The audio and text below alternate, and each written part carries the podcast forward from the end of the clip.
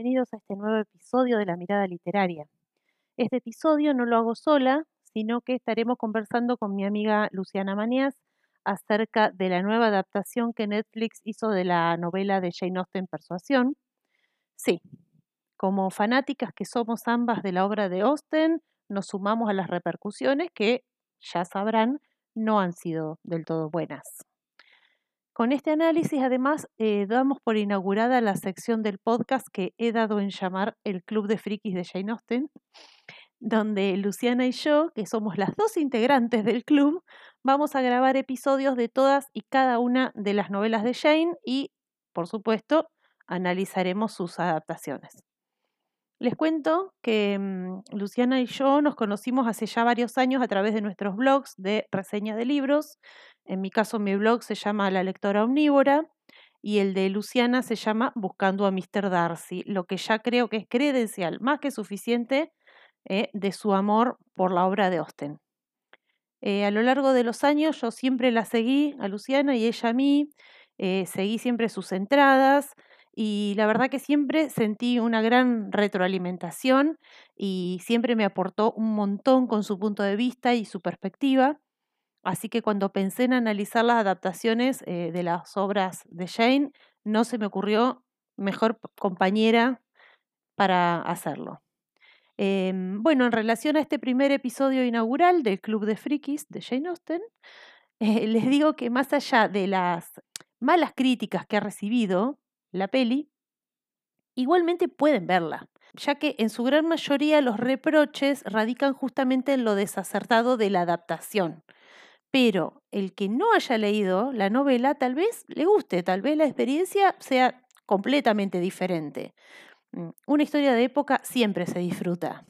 Y el que sí haya leído, la, que sí haya leído em, esta novela tan espectacular, bueno, la puede ir a ver para indignarse y sumarse a la polémica. En cualquier caso, vean la peli y reciban a continuación una amable y sincera invitación al Club de Frikis de Jane Austen. Los dejo con el episodio.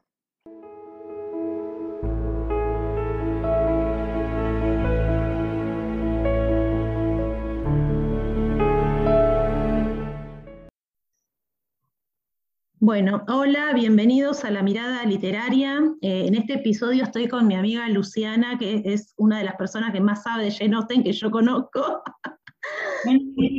que conoces.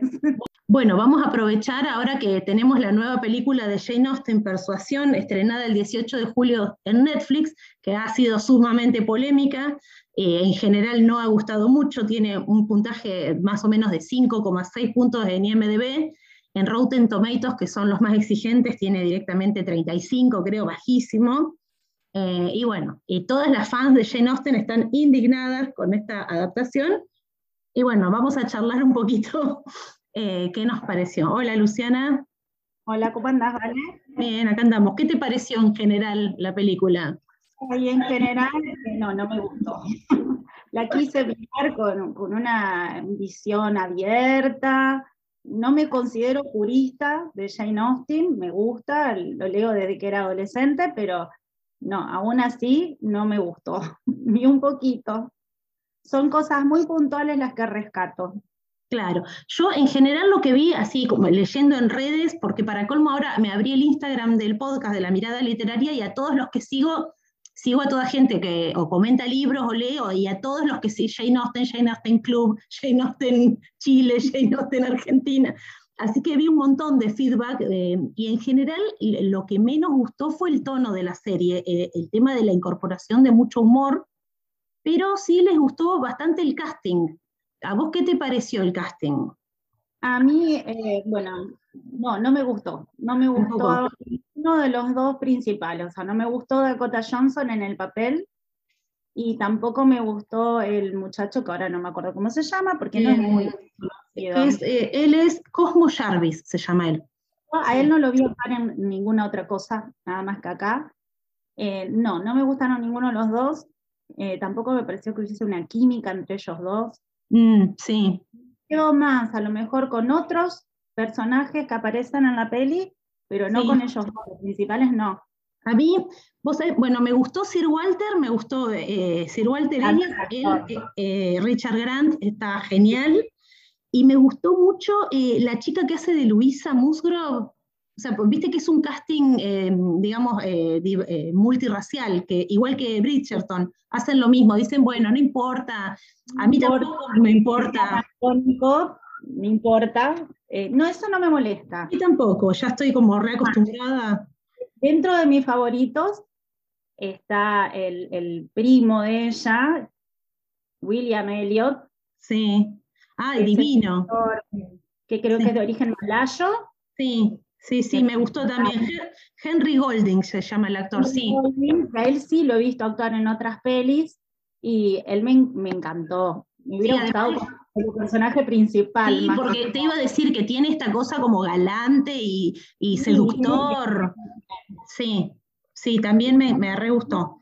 Bien bastante la, la, chica que hace de su hermana, de la hermana menor, sí. de Mary, que viste que ese es un personaje muy hipocondríaco, un poco difícil de, de, tolerar, y, y, ella le dio así un toque cómico, pero que la hace querible, ¿no? ¿No? Sí, sí. lo mejorcito. Creo que se llama Mia McKenna, la chica que hace Sí, también me la noté, sí. A mí eh, Luisa me gustó porque es un personaje como que le da mucha frescura y juventud, me, tiene una cosa eh, luminosa, me, gustó eso, como querible, ¿no?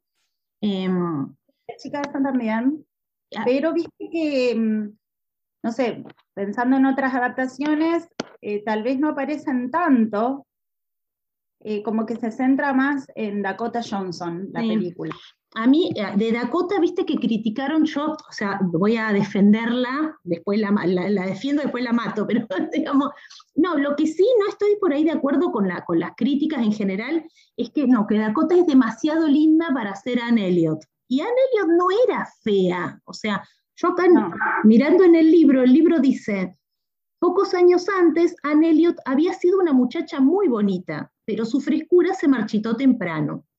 Su padre, que ni siquiera cuando estaba en su apogeo encontraba nada que admirar en ella, pues sus delicadas facciones y sus suaves y oscuros ojos eran totalmente distintos de los de él, menos había de encontrarle ahora que estaba flaca y consumida. O sea, lo que sabemos de ella es que era linda, que eh, digamos que lo que pasa es que no era parecida a su papá en sus rasgos, y que era demasiado flaca, que claro, para la época eso... Parece un poquito desnutrida. Bueno, Dakota no es precisamente de las más corpulentas. claro. No, yo creo que... no, no, no objeto que sea linda. No, no, no. No. Eh, yo otras cosas que, no tampoco tienen que ver con la actuación de ella, tienen que ver con el guion, de cómo presentar el personaje. Tal cual, con el guion y con la dirección, me parece, con cómo fue dirigida ella, que es lo que me parece que a, todo, a, la gente no le gustó, que fue el tono de la película. O sea. la sensación de que en cualquier momento podía sacar un iPhone y ponerse a mandar un mensajito. Era como demasiado eh, moderno Sí. Pero no creo que haya sido culpa de ella, sino del guion y de la forma de dirigir. Sí, sí, totalmente. Y bueno, viste que eh, eh, yo creo que te comenté antes que eh, el comentario general era de la relación con la serie Fleabag.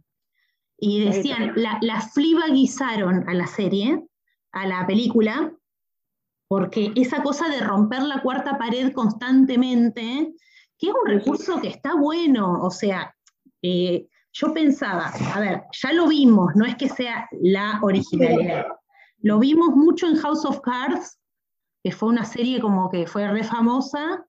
Em, y bueno, en esta serie Fleabag, que se cansó de ganar, viste, muchos premios ganó, este, pero me parece que se abusó de ese recurso. ¿Vos qué te parece? A mí me parece que tratando de modernizar la historia, apuntando así a un público más joven, trataron de hacer una mezcla.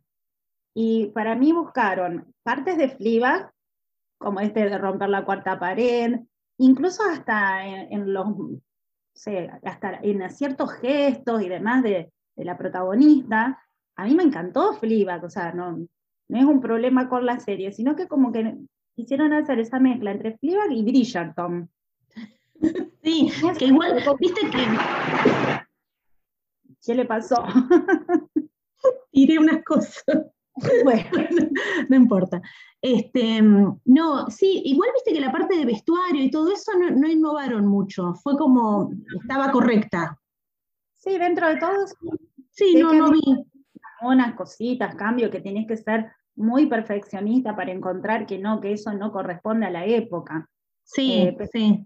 Como que algunas cosas de Bridgerton, como puede ser, bueno, esto del casting interracial y, la elección, quisieron también, bueno, de Fleabag ciertas cuestiones, y bueno, y como que decir, estas dos series tuvieron éxito, si las juntamos, vamos a tener éxito. Y bueno, y la presentaron como una comedia romántica, siendo que el libro de comedia tiene muy poco. Mm, para mí el libro sí que tiene, tiene mucho, el humor me parece que está dado por los personajes secundarios, porque la verdad, o sea, el padre tan metrosexual, viste que hay como, e, ese personaje de hombre metrosexual también está en, la abadía Northanger Abbey, también hay un personaje así, que viste que se arregla y que, bueno, este, se ve que no sé, que a Jane tendría alguien en su entorno así. que en entorno así. No, pero Jane Austen siempre se caracterizó porque en sus novelas siempre hay un toque de humor. De ironía. De ironía, sutil. Siempre hay algo de humor, aún en sus novelas más mm, serias o más dramáticas. Siempre toca con ciertos personajes, a veces principales, a veces secundarios, ese toque de, cómico. Sí. Pero en este caso, el personaje principal de Anne Elliot, en, el libro, es una persona muy tímida, introvertida, sí, como un personaje muy silencioso, mm. y acá es todo lo contrario. Sí, a mí, yo, ¿sabes lo que veo que le sacaron al personaje en, en pos del humor? Le sacan que era un personaje como con mucha sensatez, una, una persona que la, como que la tenía clara, que su palabra siempre era como, viste, como que daba el buen consejo, una mina con buen criterio siempre, eh, criteriosa, sin perjuicio de que por algo, digamos, la novela se llama persuasión, como que por ahí la debilidad, siendo que era una persona que, tenía muy buen criterio y era una persona eh, con, mucha sensatez, em, también le hacía demasiado caso por ahí a los demás, o tiene una cualidad hasta casi como de cenicienta, si vos quisieras, porque esta cosa de ser muy buena con gente que es muy mala con ella, era su, como que es, es lo que se le, se le torna en contra y decide en contra de su propia felicidad. De, a mí me parece que sí, es un personaje que se caracteriza por ser muy abnegado con los demás, esa es la palabra. mal, es una persona bondadosa, eh, pero que como decís es criteriosa, es inteligente. Sí su problema de dejarse persuadir también tiene que ver con su edad, que era muy joven al momento de recibir este consejo, de que, que Wentworth no le, no, le, sé, no le convenía por una cuestión de, de cuna y de dinero. Es muy joven y tal vez por eso se deja persuadir, mm. porque en la novela, que pasa ocho años después, ya como que una mujer más madura que no le ocurriría lo mismo en, no, en el tal cual. Pero bueno, acá en la, en la película yo lo que veo que es como que ella es más viva que todos los demás, es como sobradora, y esa, esa cosa de romper la cuarta pared es como para, como para desestimar, como para menospreciar a los demás. Es como que se, pone, en se pone en complicidad con el espectador como diciendo, ay, estos tarados, mirá las pavadas. Como para burlarse del otro. burlarse, que no es algo del personaje. No lo haría jamás. No, no lo haría jamás, tiene otro tipo de carácter, como decíamos, una persona buena, abnegada, y este, cara, este es extrovertida totalmente. Bueno, y además esta cosa de que, ¿por qué la ponen, o sea, chupando vino, tipo medio, medio borracha? O sea, o sea, feo. No, no, me parece que no era necesario. También lo, lo hacen como en una búsqueda de humor. buscan el humor, pero al lado de que ella tolera todas estas cosas que le ocurrieron en la vida, en base a alcoholizarse. No, sí, muy, muy, moderno eso, eso es muy, muy post pandemia. Muy post pandemia, ¿viste? Todo el tiempo con el vinito abajo del brazo. Sí, sí. Yo entiendo que le quieran dar el toque de humor, pero me pareció una falta de respeto al personaje. Sí, sí, sí.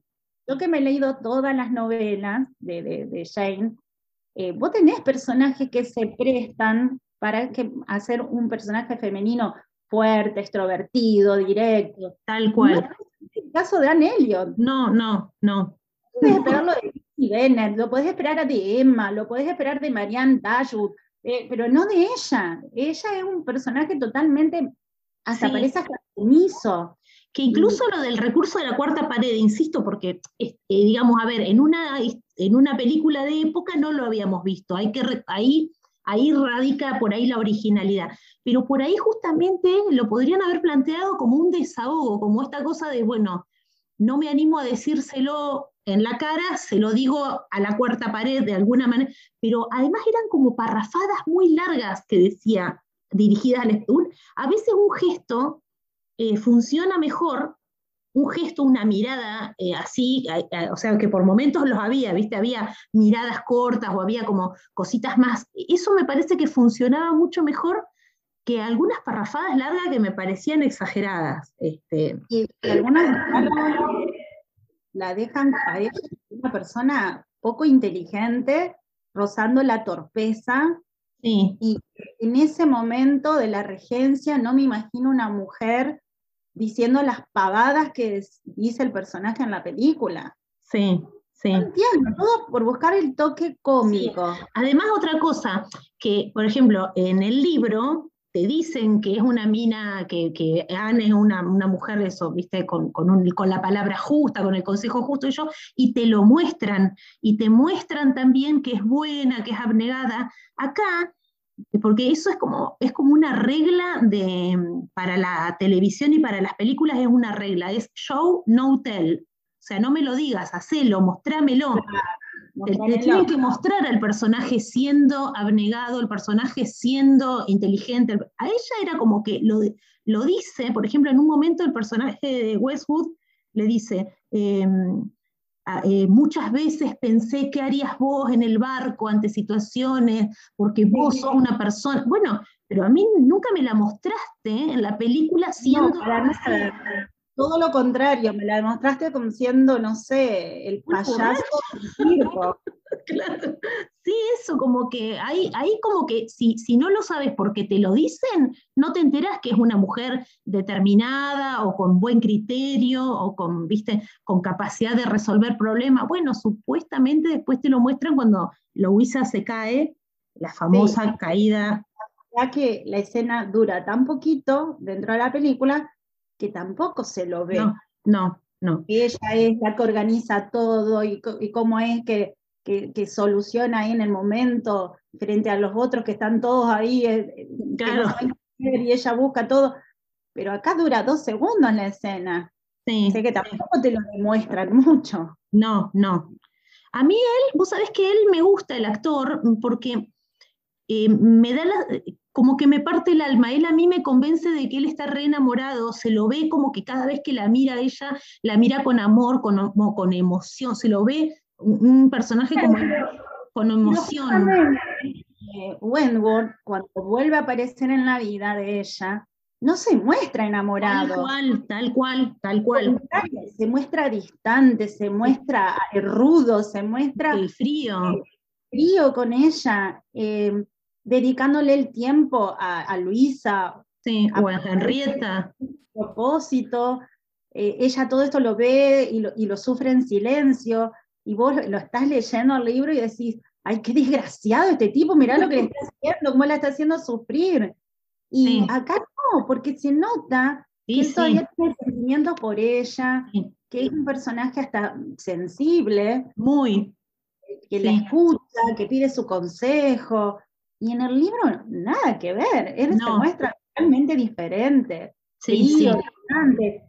Bueno, en la película ella es la que no parece muy interesada, porque ella parece como, ¿viste? Sí, sí. Como que también lo mismo dice, ay, amame, amame, te, no sé qué, como que ah, cuando habla sola habla de que lo ama todavía, pero después cuando está con él no, no muestra nada. Eh, no, pero bueno, en el libro justamente ver que ella todavía está enamorada de él, y que él se muestra tan distante y tan frío es lo que te hace dudar dentro de todo lo que uno sabe que generalmente los libros de, de Jane Austen terminan bien con sus protagonistas, eh, de si realmente lo va a volver a, conquistar o, si él va a volver a declarársele, porque en ningún momento él se muestra interesado. No. Hasta claro. medio final no se ve. bueno, que me encanta, la parte de la carta y todo eso, bueno. Yo te la, la peli y veía que, que la venían Vamos ah, no, me muero, porque yo la tengo en un cuadro, la carta. Que no me, que no me, esa escena tiene que estar y tiene que estar medianamente bien hecha, por favor. Porque es una de las cartas más hermosas que hay en la literatura. Sí, sí, yo la tengo en un cuadrito. Es hermosa. Es hermosa. Y yo sé, por favor, que esa escena no hagan cualquier cosa, porque como venía desarrollándose. Yo decía, pueden hacer cualquier cosa. Bueno, a mí me pasó escenas logradas, por ejemplo, la secuencia del paseo. Em, eh, pero antes te quiero decir algo. A mí algo que me gusta mucho de este libro es em, como esa cosa de jóvenes divirtiéndose, ¿viste? Como que se conforma un grupo donde está ella, eh, las dos Musgrave, eh, Henrietta, Louisa, el, Frederick, eh, Charles, eh, Mary, que son jóvenes, están casados y tienen hijos, pero ¿cuántos años tendrán? 25, ¿viste?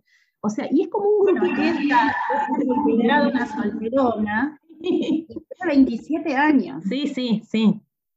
Eh, y la hermana de esta Mary es menor que ella, así que por eso son, son todos jóvenes y como esta cosa de, de, diversión entre jóvenes, esa cosa de que van a Lyme y pasan unos días al lado del mar y los paseos y tiene algo como joven eh, y lindo, em, y bueno, eh, en ese contexto, y eso yo creo que lo vi más en la película del año 95.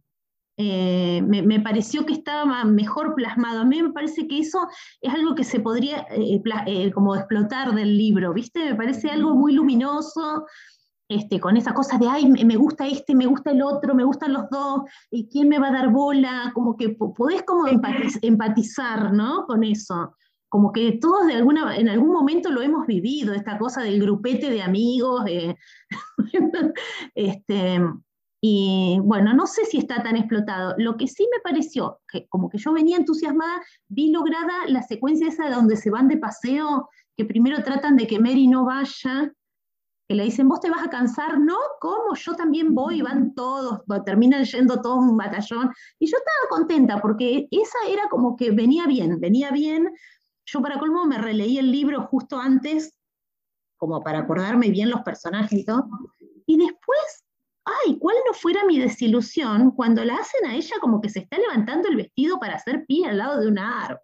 ¿Qué, necesidad? O sea, ¿Qué necesidad? O sea, también como esa, ya algo como muy, eh, una búsqueda de humor ya exagerada por demás, ¿no? Eh, sí, como que tenían que buscarle el lado cómico y bueno, y para buscarle ese lado cómico le exponen al personaje a hacer cualquier babada. Yo odié, hay una escena que la odié, que fue cuando ella va a la cena con los musgros mm. y apenas se sienta, dice eso de que me primero me pidió matrimonio a mí antes que a mi ah, hermana. Sí. Por favor, es algo que desubicada. Desubicado para cualquier personaje, pero más aún para Anne, que es una persona que mide sus palabras, que no dice lo primero que se le ocurre. Y como que, ay, primero me pidió como una que fuese una criatura que quiere llamar la atención. Sí. Me odié esa escena, me pareció espantosa. Bueno, viste que la, gente, bueno, ahora que nosotros ya nos estamos poniendo viejas, Luciano, pero viste que ahora se usa decir que tiene, el humor es un humor cringe. Que quiere cringe, me da cringe. A mí mi hija me lo dice constantemente, das cringe, mamá. Bueno, eso es, vergüenza ajena, en realidad. Es la vieja y conocida vergüenza ajena ahora, viste, modernizada, pero eh, sí, realmente em, eh, como que em, eh, te da un poco de vergüenza ajena en varios momentos. ¿No? Sí, bueno, a mí... A mí, yo hacía rato que, no tengo el libro fresco, ¿no? Lo leí hace varios años, lo leí más de una vez, pero la última vez, hace unos años, o sea, que había algunas cosas que por ahí no me acordaba tanto, pero la esencia de los personajes, más vale que uno lo tiene y, y se lo recuerda. Y eso es lo que me pareció que no respetó para nada la película. No me importa la, cuarta pared, no me importa el elenco inter... qué sé yo, no sé. Que me molestó no se respetó la esencia, de, sobre todo de Anne. De los personajes, no, totalmente de acuerdo. Che, Luciana, ¿y vos eh, te acordás de alguna otra adaptación que te haya gustado más o, o, o no hay? No me ha gustado hasta ahora, no hay muchas tampoco, no es de las obras de, de, de, Jane que sea más eh, reproducida, viste que hay otras cosas más populares. Eh, la de la BBC del 2007. Sí. es, es, una película, pero para televisión. Sí, sí, sí. Espera que yo las, me las anoté. Eh, sí, con eh, Sally Hawking y Rupert Perry Jones. Sí. Ay, a mí me pasa, un, tengo un problema. Yo soy de Libra, ¿viste? A mí no me gusta la gente fea. Y Sally Hawkins, pobre. Sally Hawkins no es que soy frívola y superficial, lo adjudico a mi signo zodiacal Era como muy poca cosa esa chica, muy... vos fíjate que también en la del 95 la, la, protagonista tampoco es muy agraciada. pero esa chica sí que es como una belleza así como simple, como Girl Next Door, ahí, ahí sí tenés, viste, como que puede... Como a mí me parecía verla muy vieja. Muy vieja, ella y él, las del 95, los dos, él viejísimo. Los dos muy mayores para los papeles. Un hombre hermoso, él, muy, muy varonil, muy masculino, pero eh, él se llama Ciaran Hintz, un, sí, bastante mayor. Sí, sí. Sí, a mí también me daban viejo. años no sé cuánto habrá tenido, pero ahora lo vi en una película con Kenneth Branagh y, y ya sea abuelo, digamos. Claro, claro. Sí, sí, sí, sí. Yo la verdad que como que con persuasión no, eh, tenía la ilusión esa de que esta de Netflix fuera mi, eh, la adaptación que me gustara, porque como que no, eh, mientras que de orgullo y prejuicios te tenés que estar peleando porque hay varias buenas adaptaciones, con esta es como que no, nunca terminé de estar conforme y lamentablemente... adaptaciones y, todas son bastante buenas, Emma. Emma también, sí. En varias y, compiten por cuál es la mejor. Sí, sí, sí, sí. Este bueno, no, ha tenido suerte. Bueno, seguimos esperando. Nos quedamos con el libro. Nos quedamos con el libro, siempre. Yo creo que buscándole lo, lo, bueno, yo siempre rescato que, que, al hacer cualquier tipo de adaptación, que acerque gente a leer los libros. Sí, tal cual. Tal cual. Estaba viendo que está como tendencia el número, en los primeros números de, Argentina al menos, no sé, en otros lugares. Y bueno, es decir, que a lo mejor alguien que la vea quiera leer el libro. Sí, tal cual. Despierte ese interés. A mí me pasó así, yo conocí a Jane Austen de esa manera, viendo una adaptación súper vieja de los años 40, que respeta muy poco el libro, pero la vi, me gustó y quise saber cuál era el libro en el que estaba basado, y así conocí la autora, o sea que bueno, quien dice que no la vea y diga, ya quiero conocer un poquito más. Sí, sí, sí, es así. A mí también Orgullo y Prejuicio me lo compraron y me, me, lo trajeron y me dijeron, es de la escritora que escribió Sensatez y Sentimiento. Y yo había visto esa película, que había sido un boom, y bueno, y ahí empezó mi camino con Jane Austen. Sensatez y Sentimientos, que tampoco tiene muchas adaptaciones, sin embargo, esa película es hermosa. Sí, hermosa. Bueno, hay muchas, ahí está muy buena. Y yo voy terminando porque se me acaba el tiempo y, mm, de la grabación. Em, para, para cerrar, a mí lo que más me gustó fue la canción del final. no presté atención. Sí, buscala, buscale la letra, la canta Birdie. Ah. Y la letra, cuando la veas, o no sé si sabes inglés o busca la traducción, parece que fuese escrita para el libro. Bueno. una historia de, de, una pareja que se ha separado y que se vuelve a reencontrar y una segunda oportunidad en el amor y me encantó la canción. Dale, la buscamos y la ponemos de, intro del podcast. Claro. Bueno, decime tus redes sociales, eh, Luciana, ¿sí? si te quieren buscar. Bien, yo la verdad es que estoy bastante alejada de todo el tema eh, de qué escribir y demás, aunque tengo ganas a veces, pero bueno, en Luciana Manías, que es mi nombre, mi apellido, y así estoy en Facebook y estoy en Instagram. Bueno, Luciana, y la próxima hacemos Emma. En el club de frikis de Jane Austen. club de dos integrantes. bueno, listo. Gracias, Luciana. Gracias por la invitación. Un beso, chao.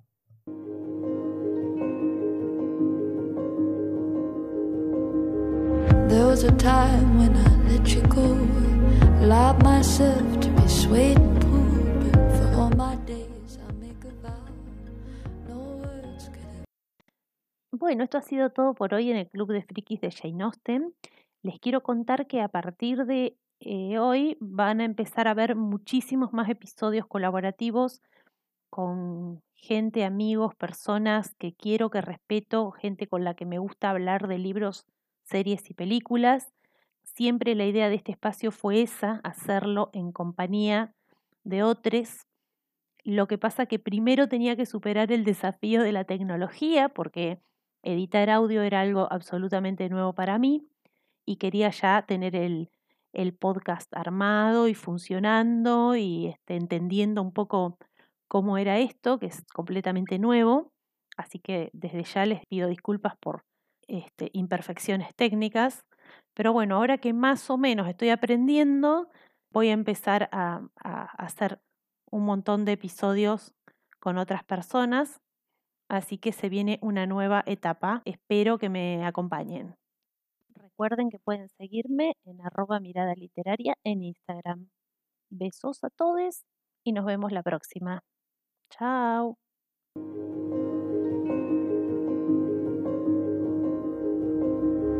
There was a time when I let you go, allowed myself to be swayed and pulled, but for all my days I make a vow, no words could ever shake me now. Cause for so long I've been waiting, for so long for love like.